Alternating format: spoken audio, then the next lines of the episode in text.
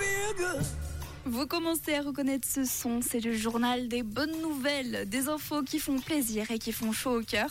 Alors aujourd'hui, on part dans le Jura bernois à Orvin pour une bonne nouvelle qui date de jeudi passé.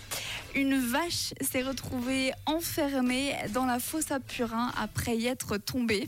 Alors autant vous dire que c'est vraiment galère hein, d'essayer de soulever une vache, encore plus quand elle est coincée dans une fosse à Purin. Mais ça, c'était sans compter sur le camion grue tout des pompiers de la région. Autant vous dire qu'avec ce bras télescopique, cette vache maladroite fut vite sortie d'affaire.